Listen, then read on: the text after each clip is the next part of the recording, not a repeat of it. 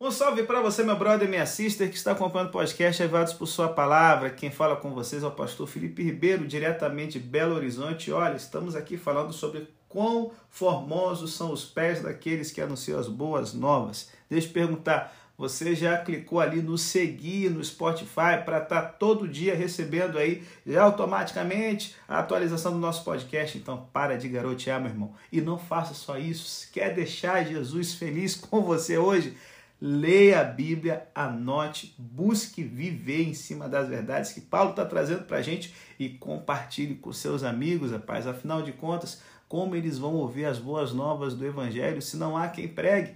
E você pode ser um pregador compartilhando conteúdo bom que exalta e revela Cristo como o nosso humilde podcast aqui. Então, depois do jabá, depois desse merchan, o que que Romanos 10 quer passar para a gente? Se liga aí no resumo geral do capítulo 10, para logo após a vinheta nós entramos aqui na aplicação para a nossa vida. Primeiro, aqueles que tentam obedecer à lei a fim de alcançar a justiça diante de Deus precisam segui-la com perfeição, conforme Levítico 18, verso 5 nos revela.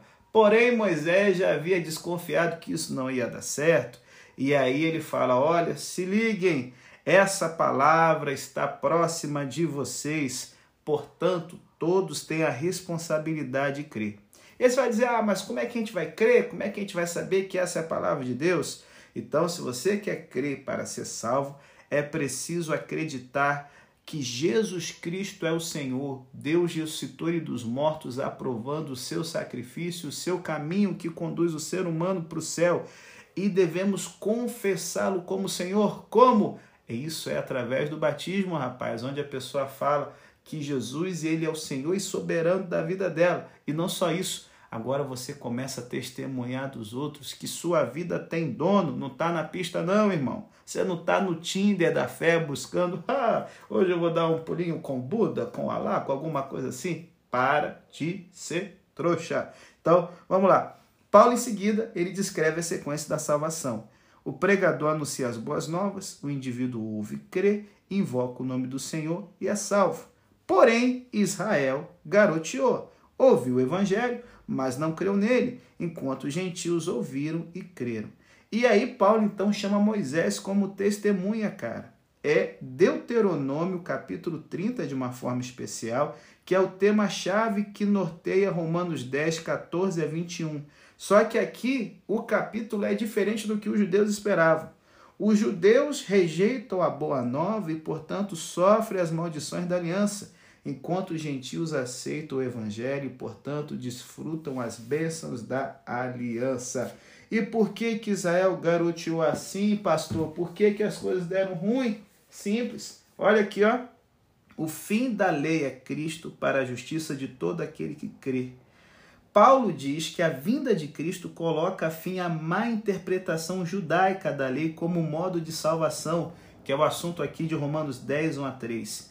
Ninguém pode ouvir o evangelho da graça de Deus em Jesus e ao mesmo tempo apegar-se à opinião de que aquilo que fazemos leva a Deus a nos salvar ou nos abençoar. E outra, a palavra aqui, telos, objetivo, o propósito, o alvo da lei é nos levar até Jesus. E aí Paulo vai mostrando que essa é a harmonia dos testamentos. A palavra de Deus não está longe, né? Será que alguém vai subir ao céu, vai descer ao abismo, ao abismo para trazê-la? Ei, João capítulo 1 fala que a palavra se tornou carne, Jesus Cristo, e habitou entre nós. Quer uma benção maior do que isso? Então, meu irmão, para você ser abençoado, Aprenda a ouvir, vá até Cristo. E ó, depois da vinheta, se liga agora nas lições um pouco mais ampliadas que esse capítulo 10 tem para sua vida e para minha vida. Não desliga não, é logo depois da vinheta.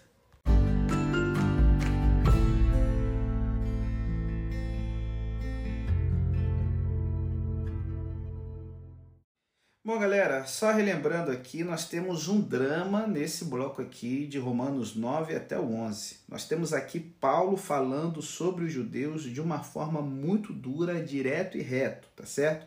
Ele estava dizendo aqui, gente, algumas coisas difíceis de ouvir e digerir para eles. Se liga.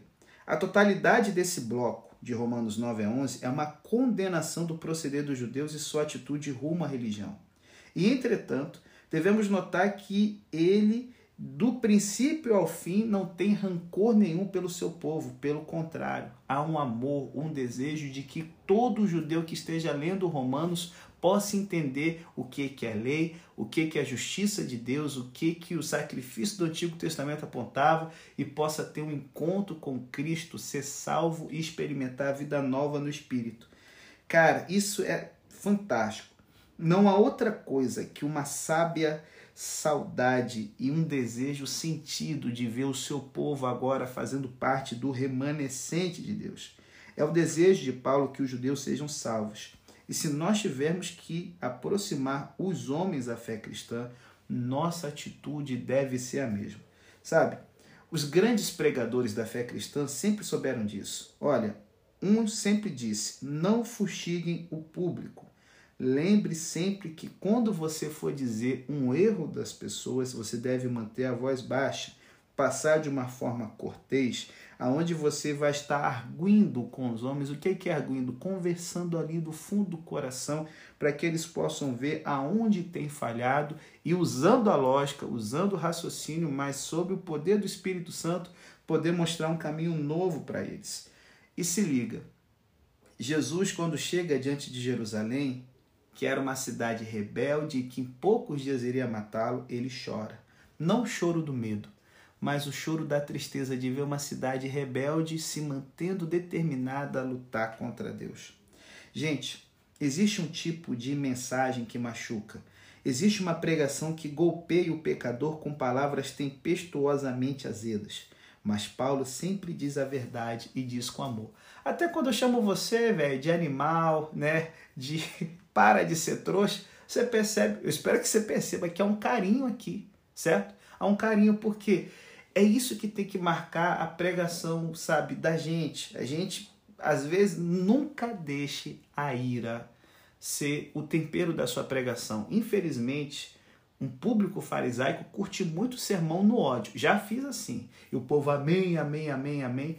Só que isso nunca transforma ninguém. E assim, nós percebemos aqui que Paulo estava inteiramente disposto a admitir que os judeus eram zelosos por Deus mas ele também via que esse zelo carecia de direção, era mal orientado. Gente, toda a religião judaica no primeiro século estava baseada em uma obediência meticulosa à lei. Agora está claro que essa obediência à lei só podia dar-se em uma pessoa que estivesse desesperadamente zelosa por sua religião. E olha, isso não era coisa fácil. Deve ter sido frequentemente muito inconveniente e muito frequentemente deve ter feito da vida algo muito penoso. Vou dar um exemplo aqui sobre a lei do sábado, que eu já comentei nos podcasts, nas temporadas sobre o Evangelho, certo? Você pode ver lá depois, Mateus capítulo 12, por exemplo, na temporada Deus Conosco. Na lei do sábado, estava estabelecido na Bíblia que só uma coisa: lembre-te do dia do sábado para o santificar. Não trabalharás, só isso. Só que há os judeus, com sua tradição oral, haviam estabelecido com exatidão até a distância que um homem poderia caminhar no sábado, algo que não poderia passar de um quilômetro, maluco. Então, muitos de vocês estão pecando quando andam muito longe para uma igreja, certo? Estava estabelecido também que não se podia carregar uma carga que pesasse mais do que o peso de dois figos, maluco. E figo, pá, é, e figo em forma de, de, de como é que é figo passa, em forma de uva passa. Você entendeu o que eu quis dizer? Se não, mistério. Estava estabelecido também que não se devia cozinhar nos sábados. Eles comiam comida fria para não ter que acender fogo nesse dia.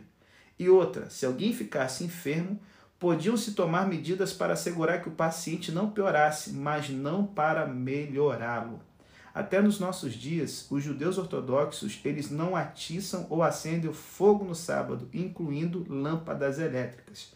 Se alguém tiver que atiçar o fogo, vai pedir para um gentio fazer, ou seja, um não judeu.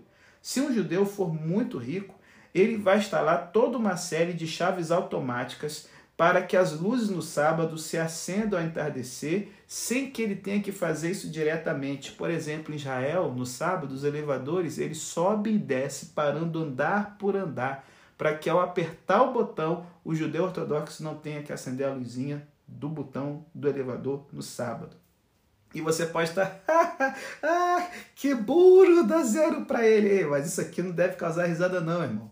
é algo para se admirar, porque os caminhos da lei não são fáceis. Ninguém pode transitá-los sem estar completamente seguro de sua religião. Se liga, os judeus são zelosos e eram zelosos e ainda hoje são muito, muito mais do que qualquer adventista mais fanático que você conhecer. Paulo não tinha dificuldade de admiti-lo, só que tal zelo era mal dirigido e mal aplicado. Vou dar um exemplo. O quarto livro dos Macabeus, nós temos o surpreendente relato de Eleazar, o sacerdote. Ele foi trazido à presença do rei Antíoco Epifânio, que tinha o objetivo de apagar do mapa a religião judaica. E o rei então ordenou-lhe comer carne de porco. E o velho sacerdote recusou. Nós, ó rei Antíoco, vivemos sob uma lei divina. Consideramos que não existe compulsão mais poderosa que a obediência à nossa lei. E ele então negou-se a tocar no porco. Toque no porco, disse o rei. Não, nem que me vazes os olhos e consuma minhas tripas no fogo. Se devia morrer, os seus pais o receberiam no paraíso santo e puro. O rei então ordenou que o velho sacerdote fosse golpeado. Sua carne foi despedaçada pelas chicotadas e correu seu sangue, e seus lados foram abertos pelas feridas. Caiu e um soldado grego chutou. No final, os soldados tiveram pena dele e lhe levaram carne que era de boi, dizendo que a comesse e dissesse que tinha comido porco. E ele se negou a fazê-lo. No final, foi assassinado, dizendo: morro em meio de grandes torturas por amor à tua lei. Ele então orou a Deus. Resistiu, diz o escritor do quarto livro dos Macabeus, inclusive até as agonias da morte, ó Deus, por amor à lei. E, gente, em torno do que gira tudo isso? Gira em torno de comer ou não porco. Cara, parece incrível que um homem deva morrer dessa maneira por uma lei como essa. Mas os judeus morriam assim. Verdadeiramente eles tinham zelo pela lei, tanto zelo que mais na frente os rabinos tiveram que, sabe, delimitar o que que levaria um judeu à morte e eles riscaram do mapa a questão de ser obrigado a comer porco ou não. Um judeu só deveria ir à morte se fosse obrigado a cometer idolatria, a cometer pecados sexuais ou se ele tivesse que adulterar ou matar uma vida inocente. Somente essas quatro coisas aí seria melhor você ser martirizado do que pecar dessa forma. Então, assim, gente, ninguém pode dizer que eles não, que eles não eram desesperadamente zelosos do seu serviço a Deus. Cara, todo o enfoque judeu era que através desse tipo de obediência à lei, um homem ficava em correta relação com Deus, ganhava crédito e favor com o Todo-Poderoso. E nada mostra mais claramente a atitude judia que as três classes em que eles dividiam a humanidade. Primeira, primeira classe, aqueles que eram bons e cujo balanço estava no lado bom. A segunda classe era aqueles que eram maus e cujo balanço estava no saldo negativo. E havia aqueles que eram metade metade, sabe? Aqueles que, fazendo mais uma boa obra, podiam transformar-se em bons. Tudo era uma questão de lei e de realizações. Morreu? A balança está lá. Mais boas ações do que mais, a vida eterna está aberta para você. Por isso que Paulo responde: Cristo é o fim da lei. O que ele queria dizer era: Jesus Cristo é o fim do legalismo. A relação entre Deus e o homem não é mais que a relação entre credor e devedor. Não, não é mais isso. Não é mais a relação entre um juiz e um homem parado perante o tribunal da justiça. Porque Jesus Cristo viveu e trouxe sua mensagem à humanidade as pessoas não devem confrontar-se mais com a tarefa de satisfazer a justiça de Deus com seus próprios esforços e pelos seus méritos. Cara, só devem aceitar o amor de Deus. Já não deve ganhar o favor de Deus, porque Deus já está favorável a você, meu bom, por causa da cruz de Cristo. Deve simplesmente tomar a graça, o amor e a misericórdia que Deus lhe oferece livremente. E para explicar o seu ponto de vista, Paulo usa duas citações do Antigo Testamento. Primeiro, Levítico 18:5, onde diz que se alguém obedecer meticulosamente os mandamentos da lei, achará a vida através deles. E isso é verdade. Só que ninguém jamais o fez, pela simples razão de que a imperfeição humana não pode jamais satisfazer a perfeição divina. E em seguida, Paulo cita Deuteronômio 30, verso 12 ao 13. Nessa passagem encontramos Moisés dizendo que a lei de Deus não está distante, nem inacessível e nem impossível está na boca do homem, sua vida em seu coração. Paulo aqui, gente, faz uma alegoria com essa passagem. Ele está usando o método rabínico de interpretar a Escritura. Não é o nosso esforço que trouxe Cristo ao nosso mundo ou ressuscitou dos mortos. Não é o nosso esforço que ganha a bondade de Deus sobre nós. As coisas estão feitas e só devemos tomar ou recusá-las. Os versos 9 e 10 aqui são de primeira importância porque sobre eles estão as bases do credo cristão. Primeiro, o homem deve dizer: Jesus Cristo é o Senhor. A palavra usada aqui em grego para Senhor é a palavra Kyrios. Essa é a palavra-chave do cristianismo primitivo porque ela tem quatro significados. É o típico título de respeito, equivalente em inglês a Sir, em francês a Monsieur e em alemão Herr. É, Herr, ah, mistério, deixa Deus trabalhar. O equivalente quando o frentista te chama de doutor no posto de gasolina. Bom, segundo, Quírios era o título corrente dos imperadores romanos, Senhor e César. Terceiro, era o título típico corrente dos deuses gregos, ia antes do nome do deus. Kyrios Zeus significa o Senhor Zeus. Kyrios Apolo, o Senhor Apolo. E na tradução grega, por fim, das escrituras judaicas, ele é a tradução corrente do nome divino Yahweh, Jeová, Yahweh, e aí vai. De maneira que se alguém chamava Jesus de Quírios, o comparava com o imperador e com Deus. Dava-lhe o supremo lugar em sua vida, estava dando-lhe implicitamente reverência e obediência. Chamar Jesus de Quírios era chamá-lo único. Acima de tudo, pois, para ser cristão, a gente tem que ter o sentido da absoluta singularidade de Jesus Cristo. E aqui, cara, o caminho da salvação é exclusivista, não é inclusivo e nem universalista. Não fala que todos vão se salvar no final das contas, ou que ah, basta você ser uma pessoa boa, que o céu está aberto para você. Não. Todo aquele que confessar o nome do Senhor Jesus é esse que será salvo. Só um caminho para o céu. E esse caminho é Jesus Cristo, irmão. Segunda ideia aqui, Alguém deve crer que Jesus Cristo ressuscitou dos mortos. Gente, a ressurreição era fundamental na crença cristã. O cristão deve crer não só que Jesus viveu, mas que também vive. Não só deve saber a respeito de Cristo, mas também deve conhecer a Cristo como um amigo íntimo. Ele está estudando, gente, não um personagem histórico, por grande que seja, está vivendo com uma presença real.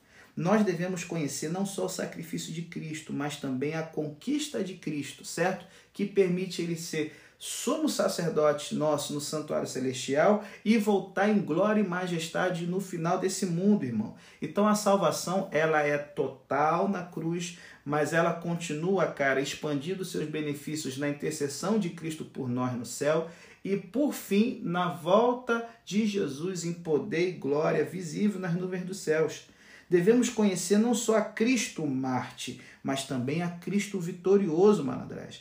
Só que assim, a pessoa deve não só crer em seu coração, deve confessar com os lábios. Gente, cristianismo é crença mais confissão. Compreender, assim, é, é, é, compreender é testemunhar perante as pessoas.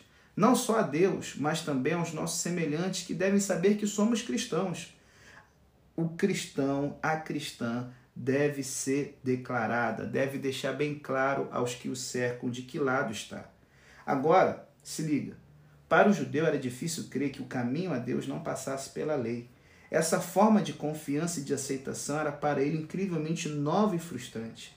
Além disso, era-lhe realmente difícil crer que Deus estivesse aberto a todos o judeu não imaginava que os gentios estivessem na mesma posição que os judeus, porque os gentios eram pagãos, adeptos de coisas obscenas, o comportamento reprovável. Como assim, papai?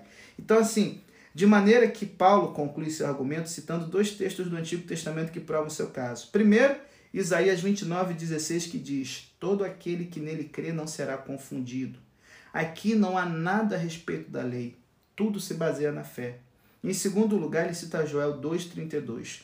Todo aquele que invocar o nome de Jeová será salvo.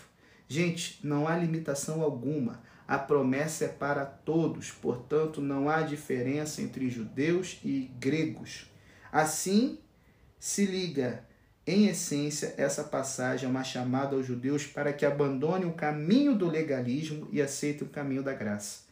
É um chamado para que vejam que todo o seu zelo é vão e fora de lugar. É uma chamada para ouvir os profetas que muito tempo antes declararam que a fé é o único caminho para Deus e que esse caminho está aberto a todos. Pastor, você está jogando fora então o martírio do sacerdote Eleazar? Não. Eu só estou dizendo que Deus o aceita não porque você está disposto a morrer por uma minúcia da lei. Ele te aceita por causa da cruz de Cristo.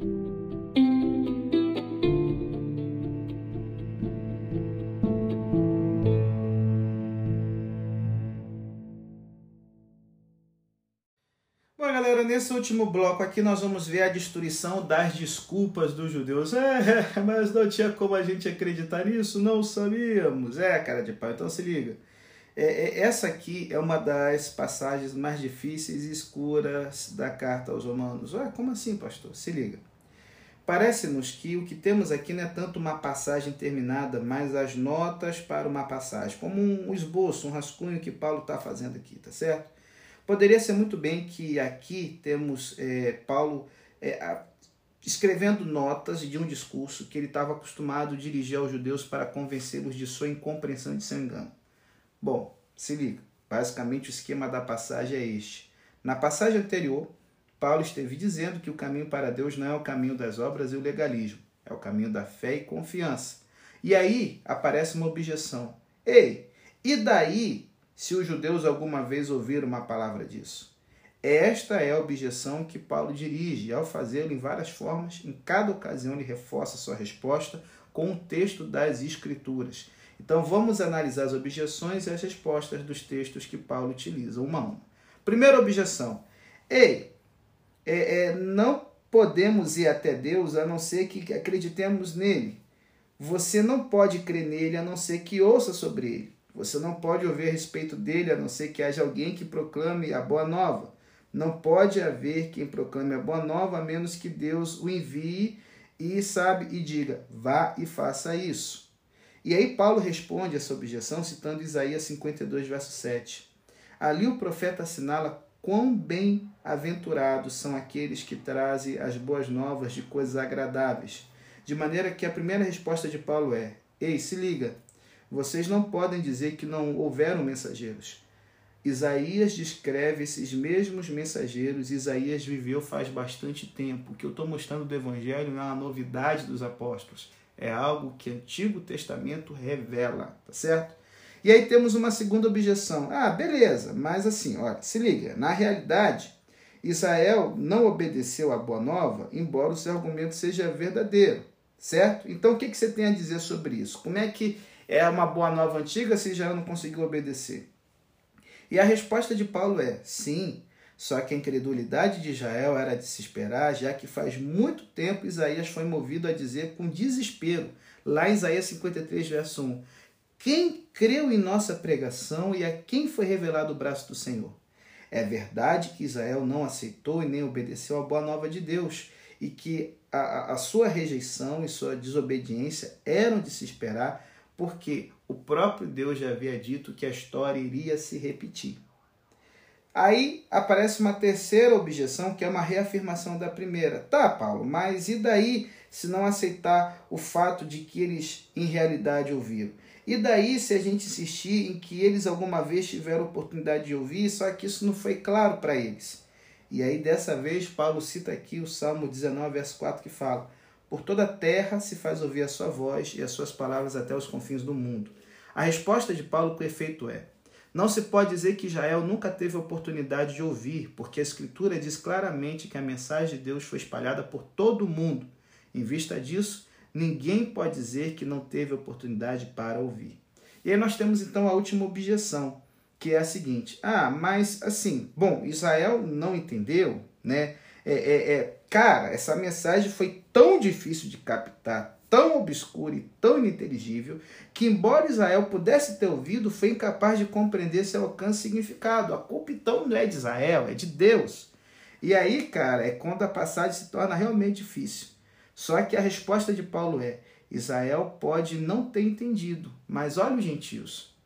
Eles captaram perfeitamente o significado dessa oferta divina quando chegou a eles de uma forma tão inesperada. E para provar isso, Paulo cita duas passagens. Uma delas é Deuteronômio 32, 21, onde Deus diz que, devido à desobediência e rebelião de Israel, ele vai transferir o seu favor a outro povo, e eles se verão forçados a sentirem ciúmes de uma nação que não era nação e a zangar-se com o povo que não tinha possibilidade de entender o que eles tinham.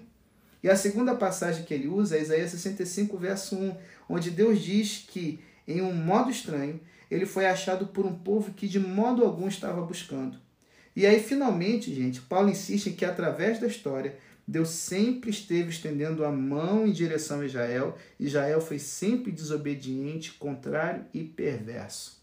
E aí, gente, quando a gente lê uma passagem como essa, devemos lembrar que pode nos parecer estranho, pode nos parecer pouco convincente, pode nos parecer como na realidade é, é, é ao menos alguns dos textos né, que Paulo cita estão aqui arrancados do seu contexto e, e, e, Paulo tem aqui colocado de uma forma que eles estão dizendo algo que não foi seu propósito original. Porém, nessa passagem existe algo que tem permanente valor e significado. Por debaixo dessa passagem corre a convicção de que há certos tipos de ignorância que são indesculpáveis. E numa geração preguiçosa que se recusa a buscar profundidade com Deus isso é um alerta que não pode passar desapercebido. Primeira ignorância. É a ignorância que provém do descuido do conhecimento.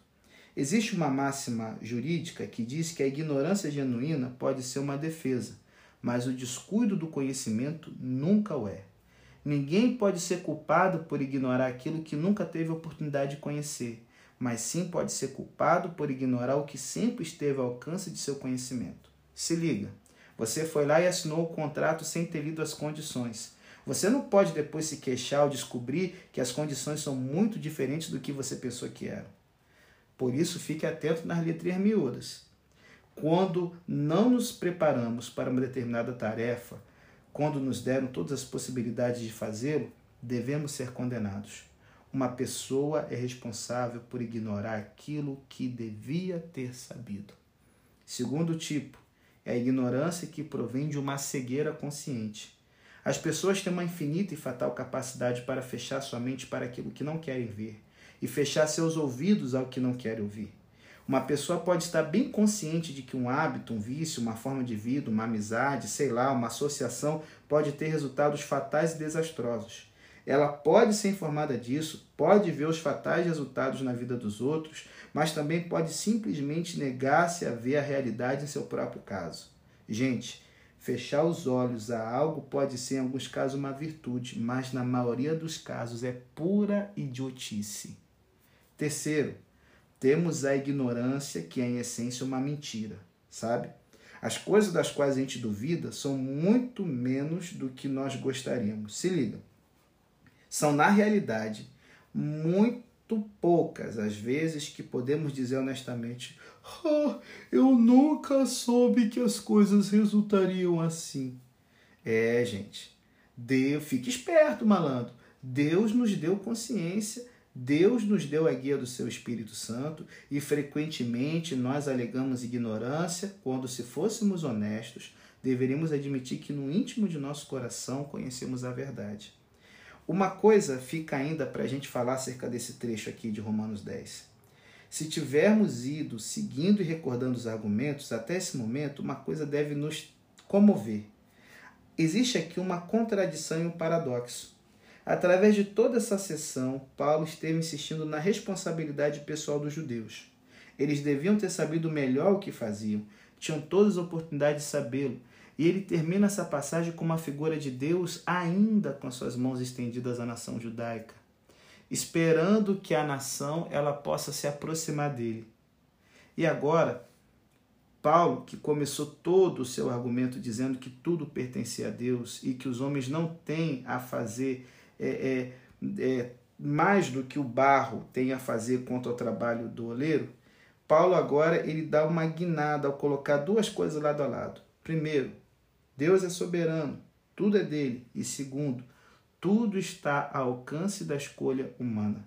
Paulo não tenta resolver esse dilema, e o fato é que não tem solução. É um paradoxo da experiência humana. Deus é poderoso, mas a escolha final é nossa. E, gente, sabemos que atrás de tudo está Deus, mas ao mesmo tempo sabemos que temos livre-arbítrio e que podemos aceitar ou rechaçar a oferta de Deus. Não existe, com efeito, resposta a isso. É o paradoxo da situação humana, de Deus ter o controle e, entretanto, a vontade humana ser livre. Não é tanto que Paulo se contradissesse, como que se aproximou do próprio problema, primeiro do ângulo divino e logo do humano. E aí, como é que fica isso aí, pastor? Não perca o podcast de amanhã, nesse mesmo horário, mistério, mas nesse mesmo canal. Mas ó, por favor, não seja preguiçoso espiritualmente. Essa palavra está ao seu alcance e ela quer fazer morada no seu coração.